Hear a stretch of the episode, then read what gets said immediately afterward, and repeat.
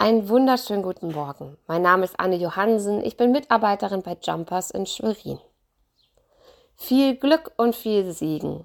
Gedanken verloren und mal wieder ein bisschen in Eile, kritzle ich diese Worte auf eine Geburtstagskarte und tue etwas, was ich mir angewöhnt habe, als ich noch allein zu Hause war. Ich rede laut mit mir selbst. Meine Kinder kennen das schon von mir, weshalb sich keiner wundert, dass ich alles nochmal laut vorlese viel Glück und viel Segen. Meine Tochter legt den Kopf schräg. Warum schreibst du das so? Weil man das so macht und weil ich das diesen Menschen auch wirklich wünsche. Sie denkt nach. Aber Segen ist doch wie Glück, nur mit Liebe. Die Aussage ist theologisch so tief, dass ich nun erstmal eine Weile nachdenken muss. Segen ist wie Glück nur mit Liebe. Es stimmt schon, Segen und Glück haben viel gemeinsam, aber sind nicht das gleiche. Natürlich wünschen wir uns in erster Linie Erfolg, Gesundheit, gute, leichte Wendungen in unserem Leben.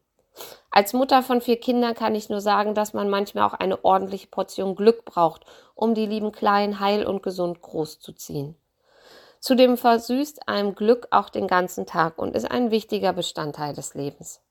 Doch ein gesegneter Mensch ist nicht zwangsläufig ein Glückspilz, der ein angenehmes Leben führt. Manchmal laufen Segenswege sogar ganz schön weit weg von Glückswegen. Schauen wir in die Bibel, dann lesen wir sehr viel von gesegneten Menschen.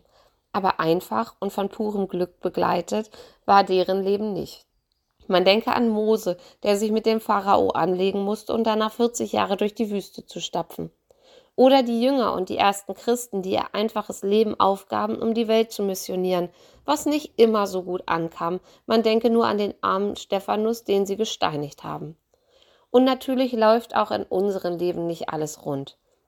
Niederlagen, Misserfolge, Fehlschläge oder man kann es auch einfach Pech nennen, gehören dazu. Sie begleiten unser Leben und sind nicht immer ein Zeichen für falsche Entscheidungen oder fehlende Gottestreue. Manchmal entsprießt aus scheinbarem Pech später noch etwas Gutes. Manchmal gibt es uns selbst sogar Tiefe und lässt unseren Charakter innerlich reifen. Aber das ist nicht immer so und in der Situation weiß man es meistens auch nicht. Was ist also der Unterschied zwischen Glück und Segen? Ich glaube, meine Tochter hat recht. Es ist die Liebe. Glück widerfährt mir einfach so. Es ist wild, es ist ziellos, zutiefst untreu und unzuverlässig. Es ist nicht mal immer gut. Segen hingegen hat einen konkreten Absender, nämlich unseren Gott, der uns über alles liebt, der uns auch mal etwas zumutet, aber uns auch durch die schwersten Zeiten hilft und begleitet. Segen hat ein konkretes Ziel, das sich wie ein roter Faden vom Ende her durch unser Leben schlängelt und uns zu Gott und seiner unendlichen Liebe führt.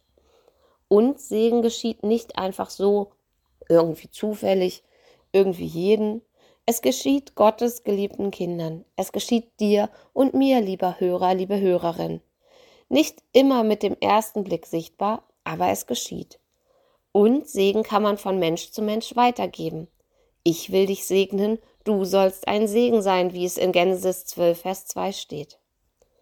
Ich weiß nicht, ob du dich als gesegnetes Kind Gottes fühlst. Zugegeben, das kann manchmal ganz schön schwer sein.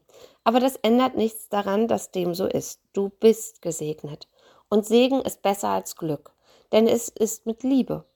Und so will ich dir den Segen für den heutigen Tag zu sprechen, wie er in 4. Mose 6, Vers 22 bis 27 steht. Der Herr segne dich und behüte dich. Der Herr lasse sein Angesicht leuchten über dir und sei dir gnädig. Der Herr erhebe sein Angesicht auf dich und gebe dir Frieden. Amen.